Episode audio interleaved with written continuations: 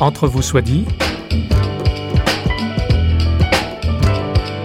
Entre vous soit dit, une émission culturelle au sens large, large d'horizons nouveaux. Avec vous, François Sergi, pour une demi-heure en compagnie d'un ou d'une invitée. Faut le trouver. Eh bien, nous avons pris notre courage à deux mains et parce qu'on aime bien, entre vous soit dit, incarner, situer les propos de nos invités, je vous invite à me suivre. C'était soi-disant le printemps, mais des flocons de neige se risquaient encore à nous narguer. Hervé Hoth, bonjour. Bonjour. C'est pas tout à fait le jour parce que c'est un jour de grand vent et de grand froid. Hein. oui, oui, c'est une période un petit peu euh, euh, détraquée. Nous sommes en, en, plein cœur du Larzac. Voilà. Chez vous. Dans un lieu dit qui s'appelle euh, Potinsac. C'est une ferme qui est dans l'ancien l'ancien ex-périmètre d'extension du camp militaire, une ferme qui était vouée à la destruction et qui euh, se porte bien aujourd'hui. C'est bizarre, il y a une partie toit de tuiles romaines. Donc et... la partie ancienne en lauze, puisque ce sont des lauses, des pierres qui recouvrent la partie la plus ancienne. C'était un paillet, ce qu'on appelle un paillet, c'est pour stocker la paille. Et ça a été aménagé en appartement. Et puis après, le propriétaire, euh, sa famille grandissant, a rajouté une autre partie dans le même style, avec une façade en pierre. Mais là, il a mis des tuiles en couverture parce que ça coûte trop cher de faire une toiture en lauze. Alors vous êtes installé ici euh, dans les années? Dans cette maison depuis le mois de juillet 2011. Avant, j'étais dans un vieux presbytère catholique à 5 km d'ici, aussi en lauze. On etc. va rentrer au chaud. Hein. Voilà, mmh. je vous en prie. Mais avant, avant ce vieux presbytère en pierre, j'ai habité pendant de longues années une maison en bottes de paille. Donc j'aurais vraiment tout expérimenté. Alors on s'installe près du feu de cheminée, bien au chaud, et on va parler ensemble. De quoi peut-on parler avec Hervé Hoth Eh bien de ce qui le passionne, de ce qui fait sa vie depuis longtemps, la non-violence. Mais attention, il n'aime pas ce mot. Il nous dira pourquoi. Notre invité a fait des études de théologie, dont une partie en Allemagne, il est protestant, chrétien convaincu, et avec un ami allemand, il a créé l'IECCC, l'Institut européen Conflit, Culture, Coopération. Hervé est donc formateur, consultant et médiateur.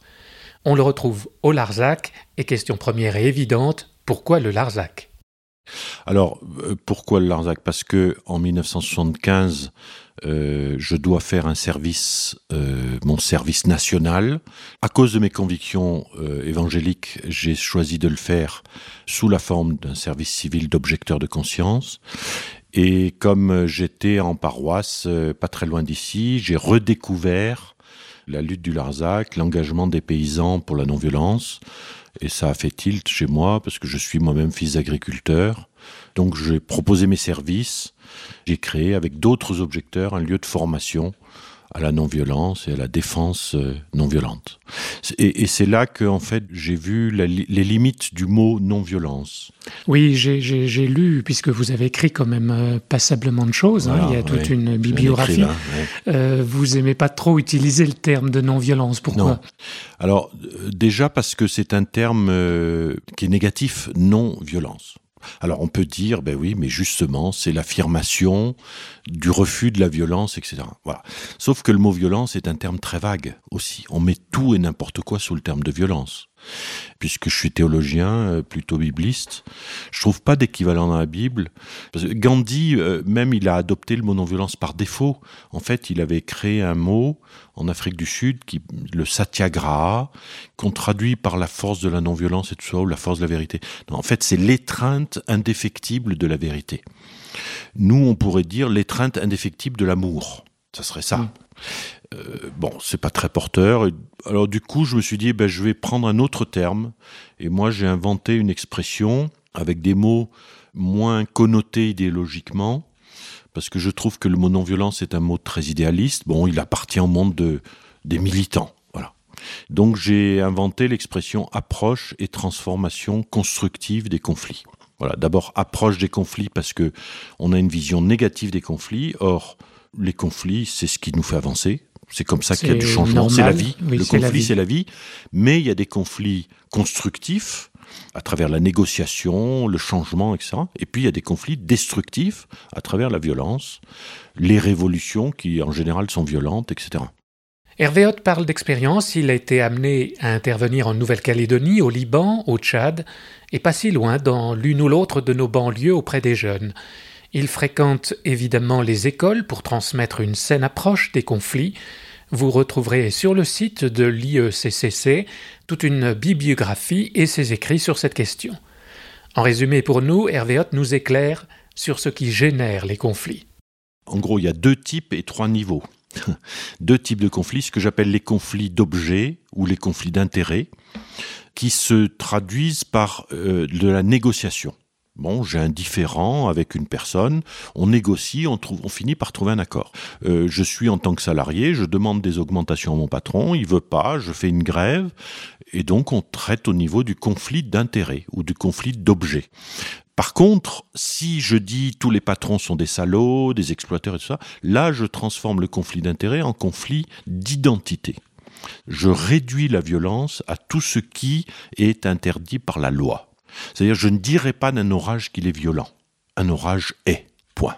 Mais la nature peut être violente ou la loi peut être violente. Alors, la loi, c'est autre On chose. Parle parce de qu'elle loi est du plus fort, d'ailleurs. Voilà, voilà. Mais ça, c'est à ce moment-là, c'est que la loi elle-même transgresse une loi plus importante, plus forte, ou une loi spirituelle, qui fait qu'il y a de l'oppression, de la domination, etc. Mhm. Mais la violence, fondamentalement, c'est ce qui se passe entre les êtres humains, mhm. et uniquement entre les êtres humains. Le tremblement de terre n'a pas d'intention. Dans la violence, il y a forcément une intention. Pourquoi je parle de conflit d'identité? Parce que c'est mon identité qui est en jeu quand on me dit tu es un imbécile, euh, voilà. mais c'est aussi le mot identité. Il y a aussi l'idée que nous sommes identiques dans ce conflit. Les conflits d'identité, c'est comme le velcro nous nous affrontons sur, rigoureusement sur les mêmes blessures. C'est ça qui est paradoxal. de mimétisme. Vous, vous, parlez, vous faites référence à René eh Girard. Hein, beaucoup, beaucoup. Voilà, c'est lui qui a mis le doigt là-dessus. C'est-à-dire que tout ce que je condamne chez l'autre, c'est la part de moi-même que je refoule et dont j'ai honte. On va le revoir dans le texte dit de la femme adultère. Alors les trois niveaux, c'est le niveau de la personne avec les émotions, les besoins, les désirs, etc. Le niveau de la structure avec tous les, systèmes d'organisation, depuis la famille jusqu'aux instances internationales, et le niveau de la culture qui est beaucoup plus difficile à, percevoir. Euh, la culture, ce sont toutes nos représentations. C'est ce qui fait que je dis bonjour d'une certaine façon à mes, aux Français comme moi, mais qu'un Chinois va me dire de, bonjour d'une autre façon, un Arabe va me dire bonjour d'une autre façon, etc. Et que je peux être déstabilisé par sa façon de réagir. et ça va confrontation. être. Et voilà. Et c'est des choses que nous avons de la peine à comprendre. Pourquoi est-ce que, même si au niveau universel, toutes les grandes communautés culturelles ont signé la Charte universelle des droits de l'homme, pourquoi on n'entend pas la même chose sous égalité entre les hommes et les femmes. Pourquoi on n'entend pas la même chose sous le mot liberté? Et là, c'est un niveau très très douloureux parce que nous sommes mis en face d'une réalité que nous n'arrivons pas à percevoir, la différence culturelle, c'est quelque chose qui est tellement en dehors de nos habitus, de tout ce que nous avons appris depuis l'allaitement, que nous comprenons pas que les autres puissent faire autrement.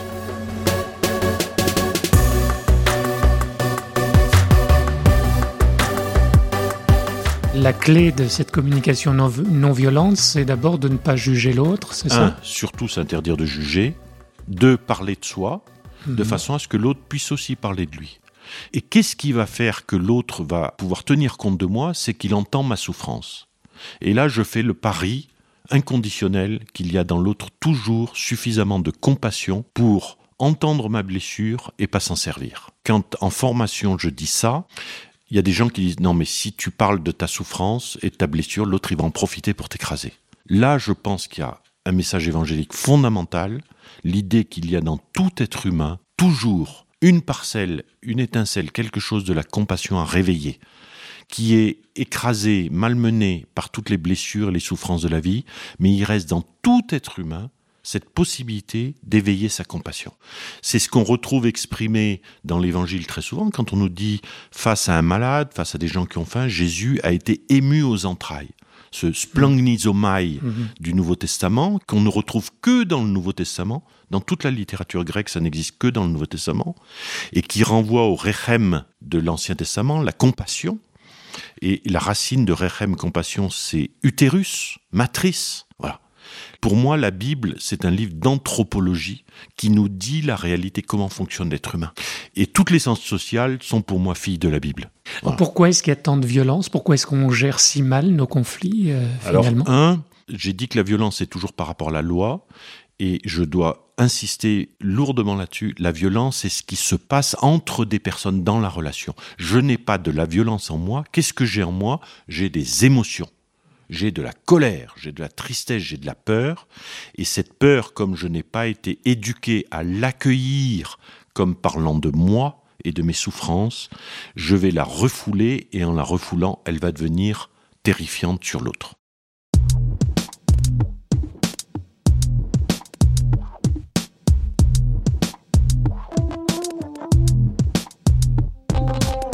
Cette femme a commis l'adultère, elle sera lapidée demain. Ainsi parlaient les pharisiens, ainsi parlaient les pharisiens.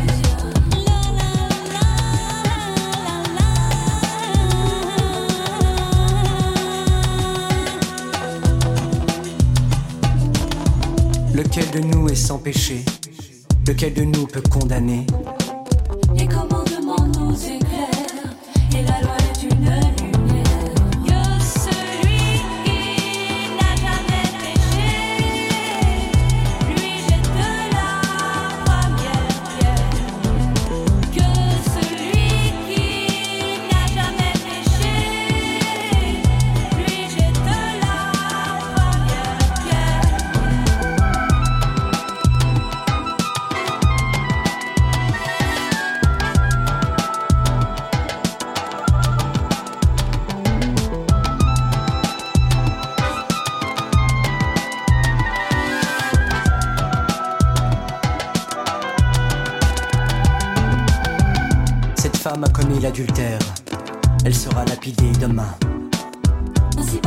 pharisiens. Lequel de nous n'a pas menti? Lequel de nous n'a pas trahi? Jésus écrivait sur la terre, et les pharisiens s'en allaient.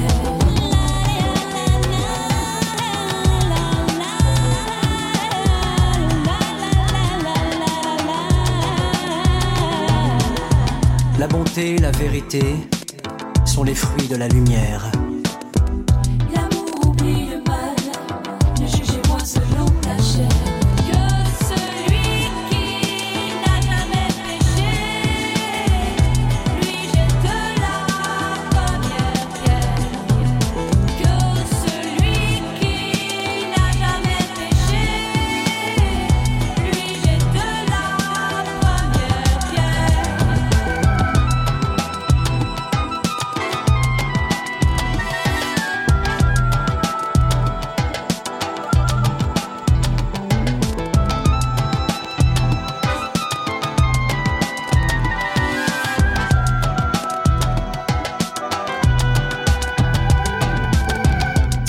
Commis l'adultère, elle sera lapidée demain.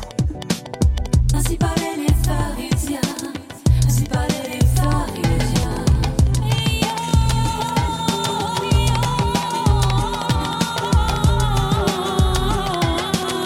On l'aura compris, il ne s'agit pas de fuir ou d'éviter le conflit, ils font partie de la vie et ils peuvent être une opportunité pour grandir. Dans cette deuxième partie d'émission, je vous propose un cas concret. Enfin, il est soumis à Hervé Hott et les fruits de sa réflexion se trouvent également disponibles sur son site. Il s'agit du récit évangélique de la femme adultère au chapitre 8 de l'évangile de Jean. Hervé Hott. C'est un texte. Alors, une première chose, vous l'avez cité tout à l'heure, vous avez dit le texte de la femme adultère. C'est un paradoxe, parce qu'en pointant ce texte autour de la femme adultère, nous faisons rigoureusement comme les scribes et les pharisiens. On pourrait très bien dire le texte qui nous présente la perversité des juges pharisiens, qui nous présente l'attitude non violente de Jésus. Alors, c'est un texte étonnant que j'ai découvert quand, après la lecture de, sur René Girard, je me suis dit, mais où est-ce que dans l'évangile, on a un texte qui nous parle de la solidarité non partisane. Parce que jusque-là, toutes les solidarités sont partisanes. Je suis pour euh, les Palestiniens contre les Israéliens. Je suis pour les pauvres contre les riches, etc. Bon. Et donc je suis tombé sur ce texte-là dans les années 80, début des années 80, et je ne cesse de continuer à réfléchir sur ce texte parce que je trouve que c'est, c'est une richesse incroyable. C'est un texte très paradoxal, c'est un météorite dans l'évangile parce que il a une unité à la fois de vocabulaire et de structure qui est particulière. Il n'apparaît dans les manuscrits qu'à partir du IIIe siècle, donc très tard. Et même les orthodoxes ne l'ont intégré dans leur canon qu'au XIe siècle. On a eu du mal à l'accepter. Je pense qu'il y a quelque chose comme ça. Il y a de l'ordre de la résistance parce que fondamentalement, ce texte dit il n'y a plus de peine de mort. Voilà, cette phrase qui est au cœur quand on fait l'analyse euh, euh, de la structure de ce texte, c'est vraiment, elle est, elle, est au, elle est au milieu, que celui qui n'a jamais péché jette la première pierre. Et d'ailleurs, c'est une phrase qui est devenue culturelle parce que en formation, il y a des gens qui disent bon, on n'a pas le droit de jeter la pierre. Jeter mmh. la pierre, c'est devenu. C'est une de ces expressions bibliques qui sont restées. Voilà, euh, et dont les gens ne connaissent même pas la source. Oui. Ouais. Alors Jésus se trouve entre ses bourreaux, les, les pharisiens, et puis cette femme qu'on lui présente comme adultère. Voilà. Que va-t-il faire? Pour moi, ce texte est l'anti dramaturgie. C'est un texte qui répond à tous les textes de la Grèce antique et, et, de Shakespeare et tout ça, où on a toujours voulu montrer que dans le drame, dans la tragédie, il n'y a pas d'issue positive. Et qui peut renvoyer au vécu des premiers chrétiens, persécutés par exemple. Est-ce que je me défends par la violence ou je me défends pas par la violence, mais dans tous les cas, je meurs Là, il y a une issue positive. Et là, il y a une issue que j'appellerais constructive.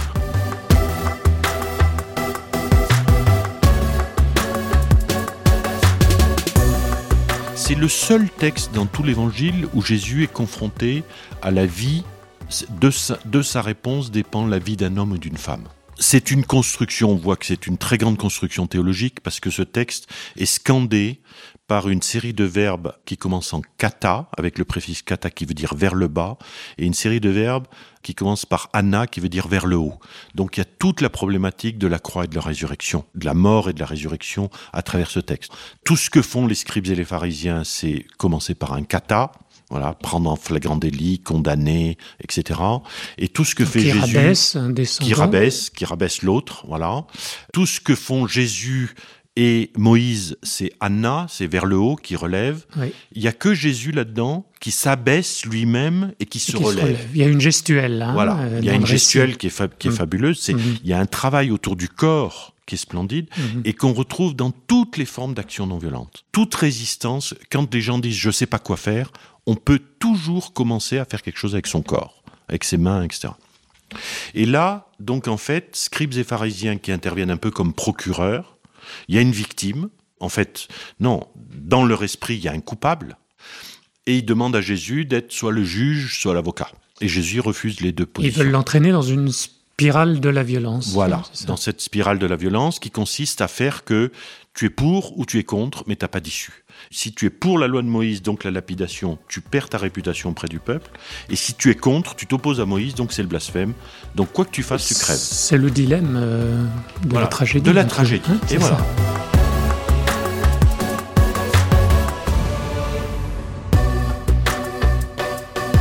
Le fait que on parle de la lapidation, qui était un processus rituel pour décontaminer le peuple de l'impureté, et c'est pour ça qu'il fallait tuer en jetant des pierres et pas toucher la personne Mhm. euh, malfaisante.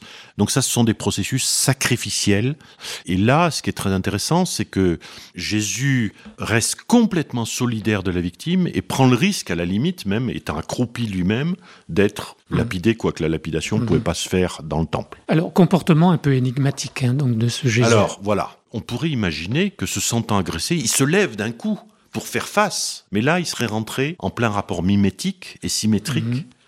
Au contraire, il descend encore plus bas. Voilà, Mhm. il se met encore plus bas que la femme.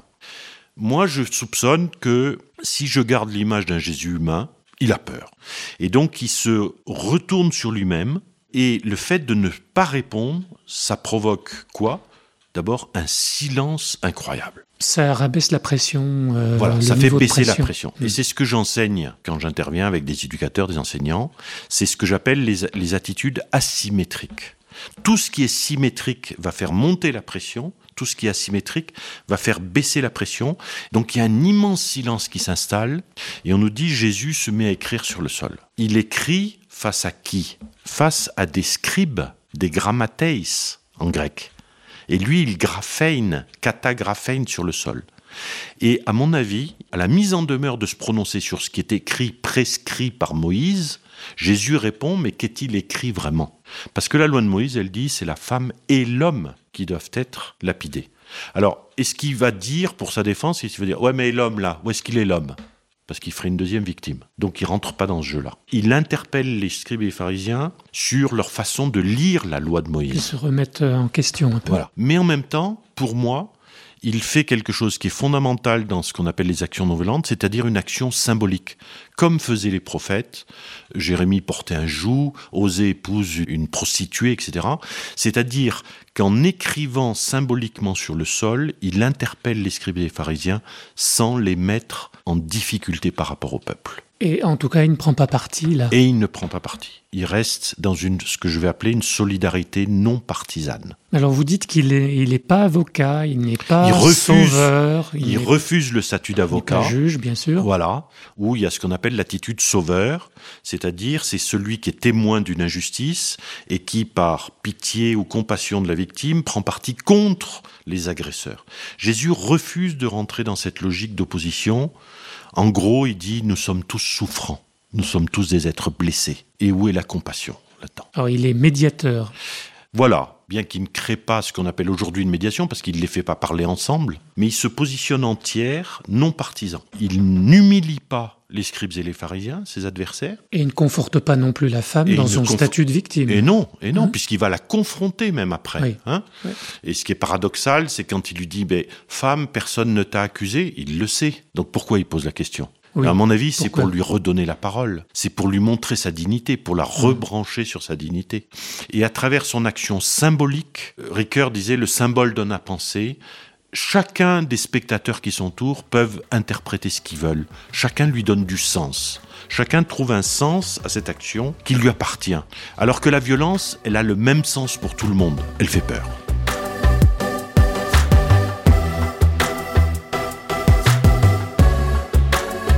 Quelles sont les clés qui font que Jésus a pu désamorcer cette situation de violence?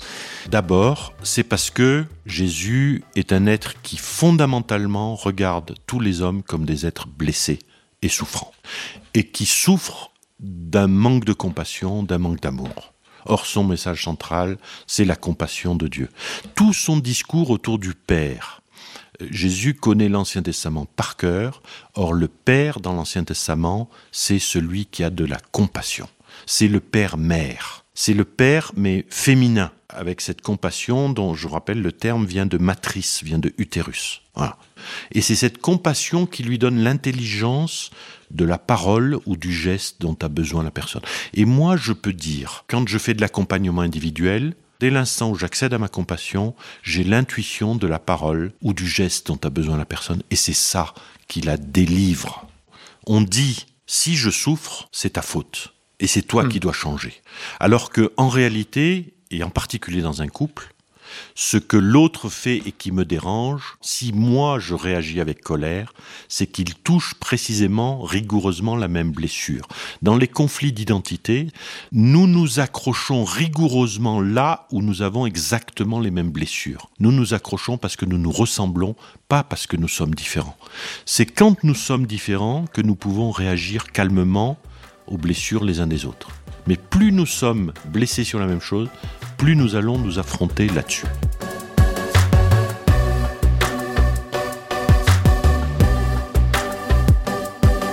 En conclusion, Hervé Hoth, c'est un sujet qui reste euh, d'actualité et porteur, la, la non-violence, euh, cette question-là. Alors, euh, si on le reprend au niveau de la non-violence, qui est un terme un peu pour moi ambigu, hein, c'est effectivement, d'ailleurs on le voit, et le- la lutte du Larzac a représenté un moment fondamental en France pour euh, irriguer des tas de milieux qui ne se revendiquent pas de la non-violence. Mais Mhm. c'est impressionnant de voir le nombre de mouvements qui agissent comme ça aujourd'hui, en ayant renoncé à la violence. Ça suffit pas de renoncer à la violence. Encore faut-il avoir l'intelligence du conflit et savoir se donner des lignes directives très très précises. Ça Et- suffit pas non plus de s'indigner. Il y a tout le mouvement des indignés. Voilà, hein, voilà. euh, Et Gandhi, Gandhi disait très justement, euh, si euh, je veux m'opposer à une oppression, il faut que je fasse moi-même quelque chose avec mes petits moyens qui va dans le sens de ce que je désire. Ce qu'il appelait le programme constructif. Et c'est une école de responsabilité étonnante. Et ça veut dire que je sors de l'idée que si je suis victime, c'est que la faute des autres. En fait, le rapport victime-bourreau, c'est un couple. Il n'y a de bourreaux que parce qu'il y a des victimes et il n'y a de victimes que parce qu'il y a des bourreaux. Et pour en sortir, eh bien, il faut retrouver du tiers. Et ce tiers, c'est la loi, ce sont les garants, ce sont les médiateurs, ce sont les juges, les policiers, toutes les formes de tiers qui existent. Mais là où il n'y a pas de tiers, là où c'est dans contre toi, contre moi, alors c'est la violence qui se déchaîne. On peut espérer l'avènement d'une humanité euh, sans violence? Non, je crois pas. Et c'est pour ça que pour moi le message évangélique euh, transcende l'histoire, c'est qu'il ne s'attarde pas à des solutions. Il nous dit vis là où tu es, vis, aime ton prochain, et le reste ne t'appartient pas. Euh, Le ressuscité qui dit la paix est avec vous, voilà, la paix nous est donnée. Nous n'avons pas à essayer de l'imaginer et à la construire Mm. et à être dans des solutions. Du point de vue chrétien, nous avons toute notre responsabilité dans la vie de ce monde en étant solidaires avec les opprimés, etc. Mais nous n'avons pas comme mandat de rendre le monde meilleur. Nous avons le mandat de vivre ici et maintenant comme si nous étions ressuscités. C'est avec la fluidité qui me caractérise que Bambi coule sur le tempo comme le caramel sur un flandis. Il y a trop de violence au ciné, c'est moche, ça déteint sur les mioches qui se battent lorsque sonne la cloche. Ils volent, les répliques des truands en font leur idole, dupliquent leurs attitudes qui déplaisent à l'école. Tandis que leur mère leur inculque de bonne manière, ceux-ci rêvent d'avoir un frère comme Schwarzenegger. Tels sont les effets du grand écran sur les petits. Observe les faits divers, je vois que tu as saisi. Oublie un peu ta vidéo dont la haine est le thème, mais commence à vivre de vraies relations humaines. Relations humaines.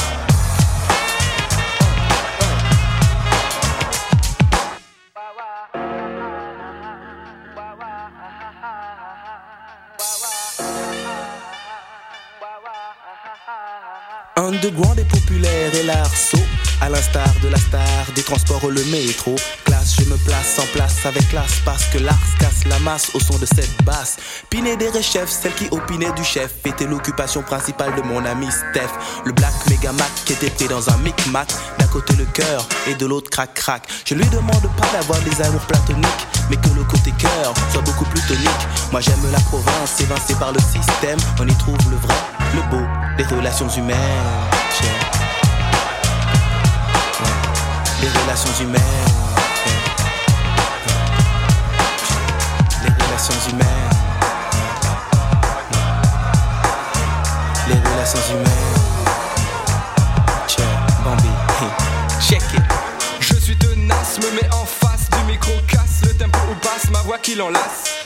À celui qui soudain flotte comme un astronaute sur la musique et évite les fausses notes.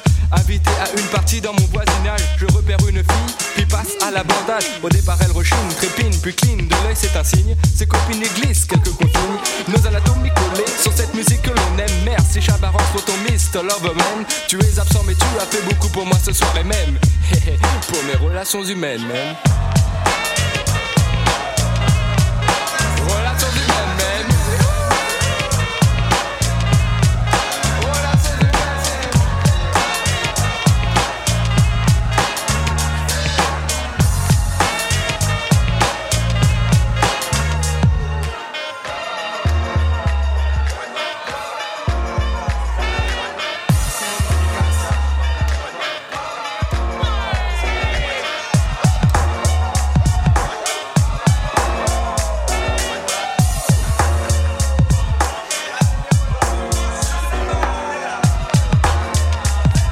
Le conflit est au cœur de la vie. Les évangiles donnent à connaître un Jésus qui n'a rien d'angélique. Il se pose en tiers, solidaire. Solidaire non de la violence que nous nous infligeons à nous-mêmes ou à autrui, mais de notre désir, souvent enfoui, étouffé, blessé, d'une communion perdue, avec l'autre, avec Dieu. Vivre ici et maintenant comme si nous étions ressuscités, c'est possible. Merci à Hervé d'avoir essayé de nous en convaincre. Au revoir et à bientôt dans Entre vous soit dit, une émission signée Radio Réveil.